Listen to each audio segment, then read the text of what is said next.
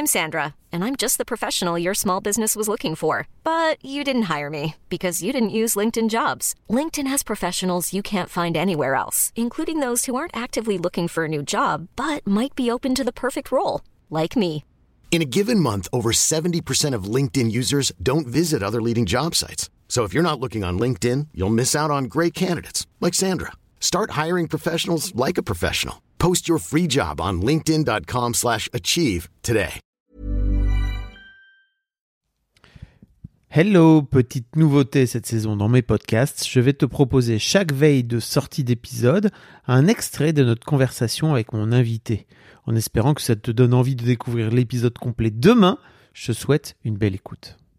Ah ouais, ça a été, euh, ça a été catastrophique parce que quand je me suis rendu compte que j'étais dans cette spirale de euh, d'achat presque compulsif en fait, mais qui était pas, je sortais pas dans la rue en me disant allez là j'ai besoin absolument, j'ai besoin d'acheter, j'ai besoin d'acheter, c'était pas du tout ça, mais euh, je sais pas, c'était rentré vraiment dans mes habitudes quotidiennes de de de faire plaisir, euh, que ce soit à moi ou aux autres. euh. Comment tu t'en es rendu compte? Bah, je m'en suis rendu compte parce qu'au bout d'un moment il y Il avait plus de sous. avais plus de sous, tu t'en es rendu compte Non, mais je, je voyais le truc diminuer. Vraiment, je l'ai vu. Je me suis pas réveillée un matin en me disant merde. Je l'ai vraiment vu diminuer, mais je, je n'avais aucune capacité d'arrêter ça. Vraiment, je me voyais agir en me disant mais t'es en train de faire n'importe quoi. Mm. Mais euh, je pouvais pas m'arrêter en fait. Je pouvais pas m'arrêter. T'étais pas suivi par une psy, un psy à l'époque euh, Pas du tout. Ouais, Pas du tout. C'était pas, euh, c'était pas l'objectif. c'était pas un questionnement. euh, non, c'était pas une option. Ok. Et, et, euh, en fait, quand tu dis que tu t'en es voulu, tu t'en, es voulu pourquoi aussi? Parce qu'en fait, cet argent-là représentait les économies de tes parents pendant 18 ans, c'est ça? Ouais, je pense qu'il y avait de ça. Mm. Euh, Ouais, ouais, c'était vraiment ça.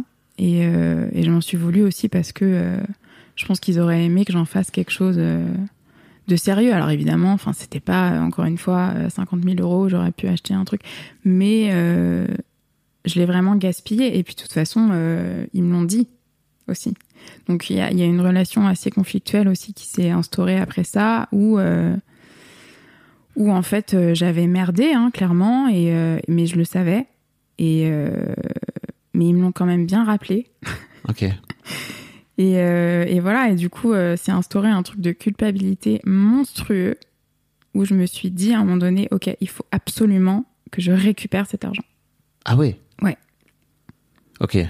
Je suis, je suis vraiment partie, je sais pas tellement au bout de combien de temps, peut-être euh, bah, un an, ouais, un an et demi, donc vraiment juste après cette période un peu de, de, de folie, où vraiment je me suis mis en tête, ok, bah, mon objectif premier dans la vie, ça va être de récupérer ces 10 000 euros. Mais vraiment, hein.